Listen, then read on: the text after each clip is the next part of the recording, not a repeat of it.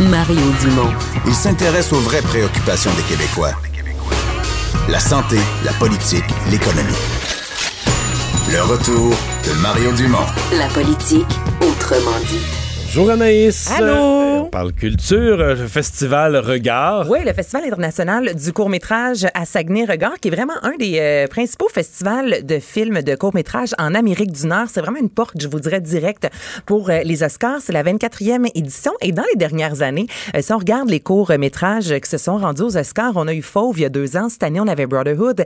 Quelques années auparavant, on a eu Henri de Yann Glenn. Donc, il y a beaucoup de, de- de beaux produits qui se font au Et qui Québec. sont passés par ce festival-là souvent. Qui ouais. sont passés par ce festival-là. Il y a un peu plus tôt aujourd'hui, j'ai reçu Guillaume Lambert, le comédien qu'on a pu voir entre autres dans Like Moi, qui est le porte-parole, et euh, Marie-Hélène Rioux, qui est directrice euh, générale. Et j'ai demandé tout d'abord à Guillaume qu'est-ce qu'il aime dans ce festival?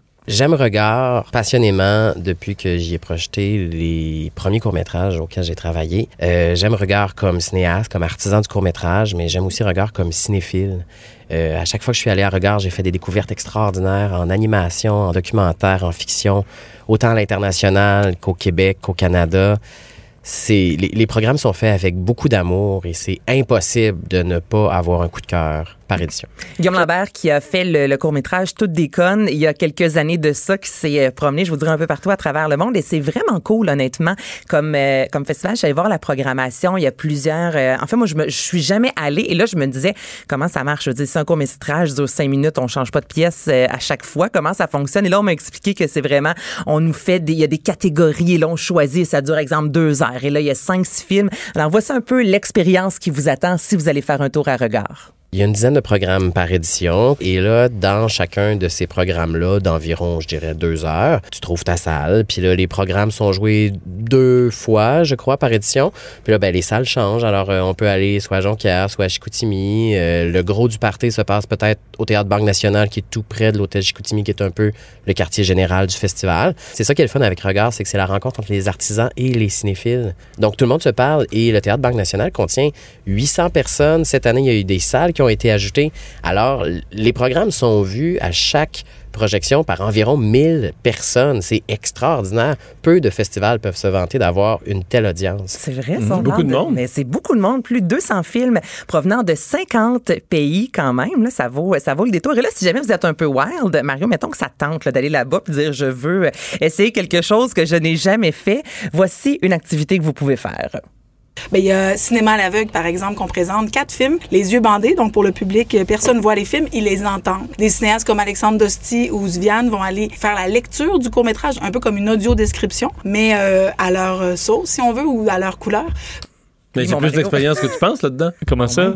Mais oui, parce que. Des on fois, tu t'endors devant la télé? Mais non, quand t'as. Ben, ça aussi. Ça aussi, ça- ça aussi, ça peut arriver, mais c'était pas tellement ça. Non, c'est que dans l'auto, on avait, tu sais, des, des petites TV là, dans le banc, dans les vannes, Oui. quand les enfants étaient jeunes. Oui. Une petite TV, mais moi, elle est dans le derrière de mon banc. là. Oui. Ah, C'est comme dans mon vrai. les enfants regardent la télé. Mais c'était plus, ouais. euh, Mais mettons, on descendait en vacances là, à l'île du Prince-Édouard, c'était c'est pour 7h30 de route. Là. Mais là, il regardait des films. Mettons, tous les Harry Potter, là, je savais tous les dialogues par cœur, j'avais jamais vu. jamais vu J'avais jamais vu d'image. tu te faisais une idée, un portrait. Après ça, tu regardes. Ah, elle bien, elle ressemble à ça. Je pensais pas. ou- Mais c'est vrai maintenant, surtout avec les balados, on est de plus en plus habitué à se faire Ouais. raconter, entre guillemets, des histoires. Moi, je trouve ça quand même particulier. Aller au cinéma et se faire bander les yeux, moi, je, je, je, Je comprends pas vraiment, par exemple, parce qu'il y, y avait, un, je sais pas, dans les films, il y avait un directeur photo puis des caméramans. Ouais, mais les films, dans d'autres circonstances, tu peux les consommer là-bas, dans d'autres présentations, tu peux les voir, mais là, ça fait partie vraiment de l'expérience. De pas le voir. De pas le voir. Mais il est pas conçu pour être pas vu. Il est pas conçu pour être pas vu. C'est un film conçu pour être vu, mais cette fois-là, il est sait. pas vu dans un événement spécial. Eh ben, C'est quand même ben, spécial. c'est- c'est ça. Moi, je Une fois que t'as fait vraiment toutes les salles, là, puis que t'en demandes. Ouais. Ben, il y en a la pour salle à les enfants aussi. Il y a des courts-métrages à partir de deux ans. Il y a des représentations pour les enfants. Là, et tu peux j'ai pas les demandé- surveiller si, euh, si t'as les yeux bandés. Ben non.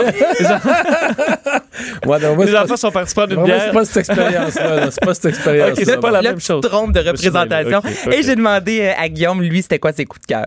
Ben, euh, Alexandre Dosti, avec Je finirai en prison, revient tout juste de Sundance, où il a eu la première avec son film. Donc, euh, on va découvrir ce court-métrage-là à la soirée d'ouverture de regard cette année.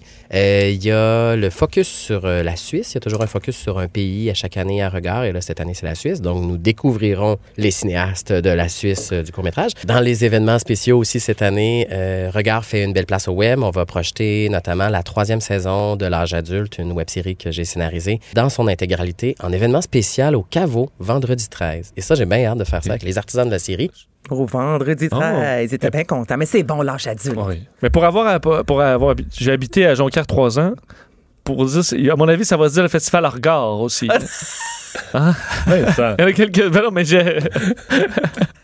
Ouais, C'est mon avoir patelin, bu là. pas mal de bière, là, tu pognes une petite bassesse. Oui, exactement. Hein, je sors avec un, un homme qui vient du lac. J'en Ah, ai mais pas pire tu connais toi aussi. aussi. Bon. Festivalregard.com pour avoir tous les détails. Et là, on jase de En Fugue, nouvelle euh, série documentaire, en fait, de cinq épisodes sur Club Hélico. Je vais faire entendre un extrait dans quelques secondes. Mais toi, Mario, ce matin, justement, LCN, tu as reçu les deux Mais journalistes. en fait, ce c'est un drôle de hasard parce que nous, on, on reçoit ce, ce documentaire-là sort, on reçoit l'offre de ça. Le sujet, c'est un sujet qui m'intéresse beaucoup.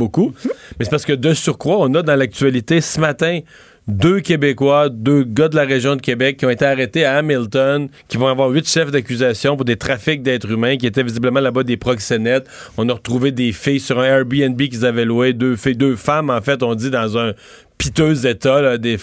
Donc, euh, à la fois dans le document, dans le- le- le- la série documentaire, puis à la fois dans la réalité, parce que j'étais curieux de voir que c'est une ancienne policière et une, une ancienne qui a, qui a- qui a été, qui a vécu ça, là, cette Ouais. réalité. Voir comment ils réagissaient à des arrestations comme celle-là, puis qu'est-ce que les autres voyaient le rôle de ce genre de gars-là, des Québécois sont rendus à Hamilton, parce qu'on nous dit que nous dit que nos filles du Québec, souvent, que nos fugueuses qui se font enlever, partent vers l'ouest, partent vers l'Ontario, vers l'ouest canadien. Fait que le genre de rôle que des, des gars de même pouvaient jouer. Et puis, ben voilà, donc je les ai reçus de- à, cheval entre l'actualité et leur, euh, leur documentaire. Ben, c'est vrai que c'est une plaque tournante au Québec. On le sent en raison notamment de la station Bérucam. Autant au niveau euh, des, avions, c'est facile de se déplacer. Ce matin, Benoît Dutrisac également les a reçus puis a posé une question assez crue, mais euh, demandant est-ce que les, les hommes qui déboursent préfèrent avoir une fille qui crie en français et la réponse des femmes était oui. C'est comme si une Québécoise, une Française, une francophone, ça vaut plus cher sur le marché. Là, je vous invite fortement à vous rendre sur l'application de Cube Radio pour entendre l'entrevue. Ça choque un peu par moment. Alors là, tout d'abord, parce que tu parlais de deux personnes, c'est Mélissa Luby, qui est une survivante de l'industrie du sexe, comme tu disais, euh, Mario et Martine Laurier, qui est une, euh, enquêteuse du SPVM. Donc là, je vous fais entendre un extrait de la bande-annonce. Ma fille, elle a disparu. Dans une enquête, on gratte le passé, puis on découvre des choses pas belles. Moi, je suis une survivante. Je suis devenue intervenante qui aide les femmes à sortir de l'industrie du sexe. La plupart des jeunes filles qui vont tomber dans l'exploitation sexuelle mineure ont passé par le processus de la fugue. Écoute, je m'en vais à Toronto. T'arrives ici, puis tu commences à faire de l'escorte. Mais le gars, là, c'est lui qui gère tout. La fille, elle va pas sortir de l'hôtel. Il te crée un claque. Mais c'est parce que je tiens à toi, c'est parce que je t'aime. Les clients, ils se déshabillent, puis il faut que tu fasses ta job.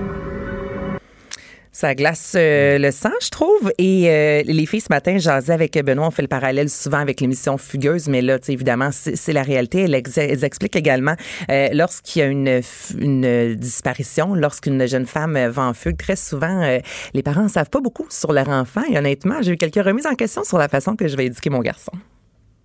Il faut comprendre que Fugueuse, c'est une science-fiction. Tandis que notre émission, c'est des dossiers réels de jeunes filles qui sont disparues et dont on n'a pas de nouvelles. Avec le travail d'enquête, en allant directement sur la rue, c'est sûr que là, le téléspectateur a une vision de c'est quoi les démarches d'enquête. On démarre toujours notre enquête dans le milieu familial de la jeune. Souvent, bon, il fugue du domicile. Et puis, euh, quand on débute l'enquête, on a une scène de crime. À ce moment-là, quand le jeune fugue de la maison, on a une chambre, on a une maison, on a des parents qui sont là. Et euh, à ma grande surprise, avec le nombre d'enquêtes que j'ai faites, les parents savent pas ce qui sont leurs jeunes, savent pas les amis qu'ils fréquentent, savent pas les endroits où ils se tiennent, les fou, hein? parcs, les métros, l'école, la cour d'école. On donne pas de cours aux parents sur comment prévenir ça. On donne pas de formation à l'école non plus euh, sur ces sujets-là. Donc, des émissions comme ça, évidemment, c'est très utile. Mais le, le moment où est-ce qu'elle dit que les parents ne sont pas trop au courant de qui euh, leurs enfants euh, fréquentent, je trouve quand même qu'il y a quelques remises en question euh, en tant que parent. Euh, Woody Allen, ses mémoires vont, euh, vont se retrouver sur un livre. Eh ben oui, toi, après quelques mois, donc on n'espérait plus euh, ce, livre-là en raison des allégations de viol à l'égard de, de Woody Allen. Et là, ça va sortir officiellement le 7 avril prochain. Livre qui va raconter sa vie professionnelle et euh, personnelle, évidemment. Donc, il va y avoir une grosse tournée dans les médias. J'ai hâte de voir, honnêtement, comment les gens vont euh, traiter euh, Woody Allen. Et là, je vous parlais justement d'allégations de viol. Donc, je vous rappelle que sa fille, Dylan Farrow, accusée de viol, alors qu'elle avait euh, 7 ans, il y a eu une grosse enquête avec les policiers en 1993. À l'époque, on avait conclu qu'elle avait euh, subi, en fait, de le- l'influence de sa mère et que tout ça, ça avait été une, une inventation euh, de sa mère. Il y a son frère, Dylan Farrow, qui, pour sa part, a mis euh, le mouvement MeToo sur la map, en quelque sorte. Donc, c'est vraiment lui euh, qui a sorti Harvey Weinstein et tout ce qui s'est euh, produit. Et il n'y a pas si longtemps de ça, encore en entrevue, Woody Allen qualifiait son épouse et sa fille adoptive de femme-enfant. Donc, je vous laisse vous faire une idée un peu euh, de la vie euh, de, de cet homme et de ce que vous allez retrouver dans le livre. Merci Anaïs. C'est léger aujourd'hui. Oui, hein?